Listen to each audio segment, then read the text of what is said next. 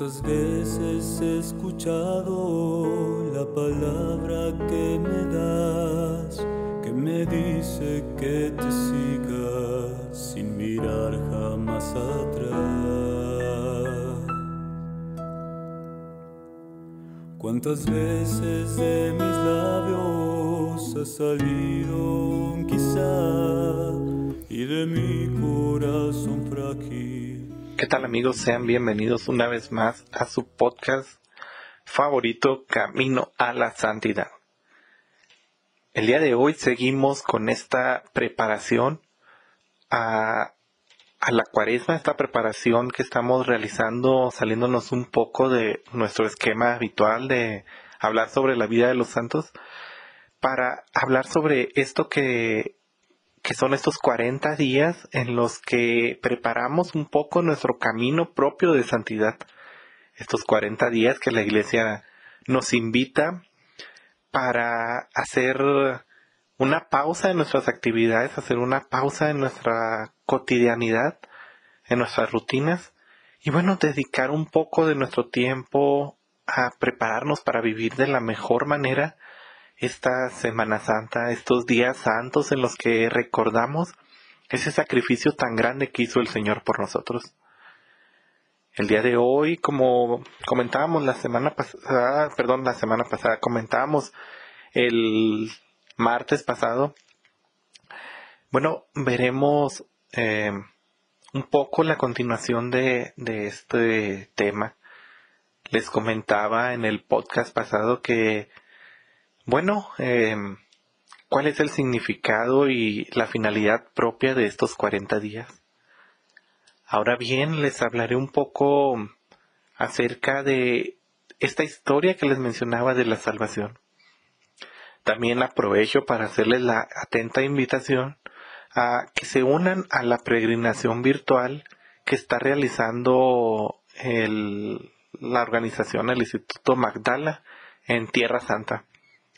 Este es un proyecto que surgió ya hace algunos años y bueno, eh, ahorita lo está dirigiendo el padre Juan María Solana. Este momento se está realizando una peregrinación virtual a Tierra Santa, a los santos lugares, de la mano de nuestro padre Abraham. Es decir, una peregrinación durante toda la historia de nuestra fe, de nuestras creencias, muy unido a la mano del el catecismo el catecismo de la Iglesia Católica, es decir, nuestras creencias, lo que nosotros como católicos creemos. Bueno, ¿cómo pueden unirse a, esta peregrinación virtual que realmente está muy padre? Algunas de las cosas que les voy a mencionar hoy son de las cosas que ha compartido el padre Juan María Solana. Eh, bueno, para unirse a esta peregrinación tendrían que entrar a la página magdala.org, magdala.org, eh, y ahí pueden registrarse. También pueden seguirlo a través de YouTube o Facebook. En YouTube está eh, Magdala Experience y en YouTube es Magdala eh, Experience en español, algo así, no recuerdo el nombre. Bueno, termino la pausa comercial en la que me me gustaba, bueno, la que quería invitarlos a esta peregrinación virtual porque realmente yo la veo como algo muy bueno que nos puede ayudar a prepararnos durante este tiempo. Ahora bien, les comparto solo una pequeña introducción de lo que nos ha compartido el Padre durante estos días para a ver si les entra la espinita y se quieren unir con él. Este tiempo de cuaresma es un tiempo en el que, como hemos visto, tenemos esa oportunidad de prepararnos. Les comentaba el episodio pasado de que durante este tiempo la historia nos va recordando la historia de la salvación. ¿Y cómo inicia esta historia? Bueno, sabemos que el ser humano ya lleva bastante tiempo en el mundo, ya lleva mucho, muchísimo tiempo aquí, y desde los primeros días hay pruebas arqueológicas, pruebas históricas en las que el hombre ya experimentaba por sí solo una espinita en su vida de decir hay algo más. hay un ser creador que, que hizo todo esto, este mundo, los lugares donde vivimos, los animales, el universo entero. Entonces, desde muy de la humanidad, ya el hombre por sí mismo se sentía atraído a querer conocer más a Dios. Pero el hombre por sí mismo, pues, no logra acercarse, no logra ni siquiera lograr comprender un poquito este de quién es Dios. Tenemos la noción de que hay alguien que creó el universo, que hubo algo que tuvo que haber creado tantas cosas que no pudieron haber aparecido de la noche a la mañana. Pero no sabemos todavía por nuestra propia inteligencia qué hay más allá, quién es ese ser. Es por eso que Dios eh, se presenta a su pueblo y se va presentando paulatinamente durante toda la historia de la salvación. Se presenta primero a Abraham y, es ahí donde me quiero enfocar. No les voy a explicar todo lo que nos ha estado diciendo el padre eh, Solana del catecismo, sino me voy enfocando en estos ejemplos de fe durante la historia, cuyo ejemplo, bueno, pues nos ayuda a seguir en este camino de santidad y nos ayuda a darnos un ejemplo de cómo podemos irnos preparando durante este camino de cuaresma. Abraham, ¿quién era Abraham? Dice la Biblia que era una persona, un hombre que vivía en Ur de los Caldeos. Esta zona histórica, bueno, pues ellos tenían sus propios dioses, tenían sus propias creencias. Era una zona ya por la antigua Babilonia. Dicen los historiadores que más o menos se encontraba por el actual Irak. Y Dios se presenta a él y le dice algo muy interesante. Deja tu pueblo, deja tu casa, deja la casa de tu padre, tus creencias, déjalo todo. Y ve al lugar que yo te voy a mostrar. Ah, caray. Este, yo creo que si alguien nos dijera ahorita, si, si se apareciera o escucháramos la voz de Dios y nos dijera, déjalo todo y vea donde yo te digo, nos la pensaríamos dos veces. Ya tengo mi casa construida, tengo un trabajo, tengo mis relaciones con mis amigos, con mi familia, tengo toda una vida hecha. Y me está pidiendo Dios que lo deje todo y me vaya a otro lugar miles de kilómetros de aquí. Y sin embargo, ¿qué hace Abraham? Toma todo lo que tiene toma a su ganado, toma a su esposa, a su familia y se va. Y Dios, gracias a, esta alianza, gracias a esta obediencia de, de Abraham, hace un pacto con él y continúa el relato. Ve al lugar que yo te mostraré y yo haré de ti una gran nación y te bendeciré. Voy a bendecir a los que te bendigan y voy a maldecir a los que te maldigan. Por ti serán benditos todos los pueblos de la tierra. Válgame, qué, qué buena onda. Le está diciendo que va a ser de él una gran nación. Pero Abraham en ese entonces ya era anciano, ya era una persona mayor. Entonces era como, bueno, yo creo y me voy. Pero ¿Cómo le va a hacer? Pues yo ya soy anciano, no sé. Avanza durante todo este recorrido, llega a la tierra prometida y ahí Dios le vuelve a decir, todo lo que ves de aquí, todo, todo lo que alcanzas a ver, es tuyo. Desde el mar hasta el río, desde el norte hasta el sur, todo es tuyo. Y Abraham sigue creyendo. Se viene una gran hambruna y huye a Egipto. En Egipto, el faraón, bueno, pues eh, por algunas cosas ahí que suceden, eh, ayuda un poco a Abraham, se vuelve de mucho dinero, de muchos siervos, de mucho ganado. Y regresa otra vez a tierra prometida, siempre creyendo en esta promesa del Señor. El Señor le dice, te voy a dar un hijo. Y él, pues sigo insistiendo, ¿cómo? Yo ya soy anciano. Mi esposa es estéril. Mi esposa no puede tener hijos. ¿Cómo es que tú nos vas a dar un hijo? No lo sé, pero yo creo. Sigue pasando el tiempo y le dice Sara a su esposa, mira, yo soy estéril. Toma a mi sierva para que ella te dé un hijo.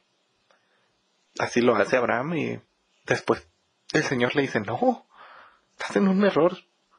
Tu esposa te va a dar un hijo. Y tiempo después nace este hijo de la promesa. Nace su hijo muy amado. Pasa el tiempo. Crece el niño y el Señor le vuelve a hablar a Abraham. Quiero pedirte algo. Facilito. Quiero que me des un sacrificio a tu hijo. Ah, caray. Yo creo que en ese momento Abraham se debe haber sentido con un... así como si le estrujaran el corazón. Me está diciendo que él va a ser el que cree un gran pueblo, una gran nación. Lo prometiste que me ibas a dar a un hijo después de muchos años de, de mi ancianidad. Y ahora me estás pidiendo que lo sacrifique. No le cuestiona nada a Dios y se va. Carga a su hijo con la madera para el sacrificio y, y sigue su camino. Llegan al lugar y le pregunta, eh, le pregunta a su hijo, oye papá, ¿y a qué vamos a sacrificar? ¿Qué animal? No, hijo, tranquilo. El Señor proveerá. Bueno, está bien. Lo amarra, lo pone en la piedra en la que se va a realizar el sacrificio. Levanta la mano para degollarlo y para ofrecerlo. Y el Señor le dice, espérate, tranquilo. ¿No me negaste Isaac tu hijo? Y eso me ha demostrado tu amor tan grande. Así que no lo hagas. Quiero contigo, bueno, hacer este nuevo pacto. Confirmo lo que te había dicho. Tú serás un padre de grandes naciones. Y vaya, hasta ahorita se cumplió la promesa. Abraham es el padre de todo el pueblo judío y aparte es el padre de nosotros, el padre en la fe, un ejemplo de fe muy grande. Y así como él, lo vemos en la historia, lo hemos visto en las celebraciones de estos últimos días. Así como él, bueno, pues tenemos que tomar un poco ese ejemplo de fe de que aunque se nos presenten las pruebas, de que aunque parezca imposible lo que nos está pidiendo el Señor, aunque no tengamos el trabajo, no tengamos la salud, aunque estemos pasando por una prueba, confiar en que el Señor quiere algo de nosotros. Entonces, así como esa fe tan grande de Abraham hacia, hacia Dios, hacia el Señor, bueno, así nosotros, con esa prueba, digo, con esa fe, eh, sigamos este ejemplo y preparémonos durante este tiempo. Hagamos lo mejor de nosotros, siempre confiados en la palabra de nuestro Señor. Hagamos lo mejor que esté de nuestra parte para agradar a Dios. Y con esa fe como la de Abraham, preparémonos durante este tiempo para llegar con nuestro corazón ardiendo de amor por Dios a celebrar estos días santos. Estos días en los que damos gracias a nuestro Dios por habernos entregado, por haber entregado a su Hijo único por la salvación de toda la humanidad, por el perdón de nuestros pecados, por el perdón de los pecados que hemos cometido y de las veces que nos hemos apartado de Él. Seamos como, como nuestro Padre Abraham. Creamos siempre en que el Señor tiene algo bueno para nosotros. Creamos en Él, en Él y creamos que así como le dio este gran regalo de la tierra prometida, le dio este gran regalo de tener un hijo en su ancianidad, le dio este regalo de ser padre de una infinidad de naciones. Así nosotros seamos fieles a Él y Él les aseguro que nos va a dar grandes regalos, ya sea aquí en la tierra o allá en el cielo. Eso ha sido todo por mi parte. Nos vemos en el siguiente episodio. Eh, no se pierdan, si pueden seguir la peregrinación a Tierra Santa con el Padre Juan María en Magdala. Y bueno, pues también seguimos nosotros con esta preparación. Termino haciéndole dos invitaciones. El próximo viernes estaremos rezando el rezo de el Via Crucis y así durante todos los viernes de esta cuaresma hasta el próximo Viernes Santo. Bueno, estaremos rezando a las 3 de la tarde en nuestro canal de YouTube. Pueden buscarnos como desde las redes. Es toda esta organización, este centro de medios que estamos armando. Bueno, pues para servirles a ustedes. Este podcast es parte del centro de medios desde las redes.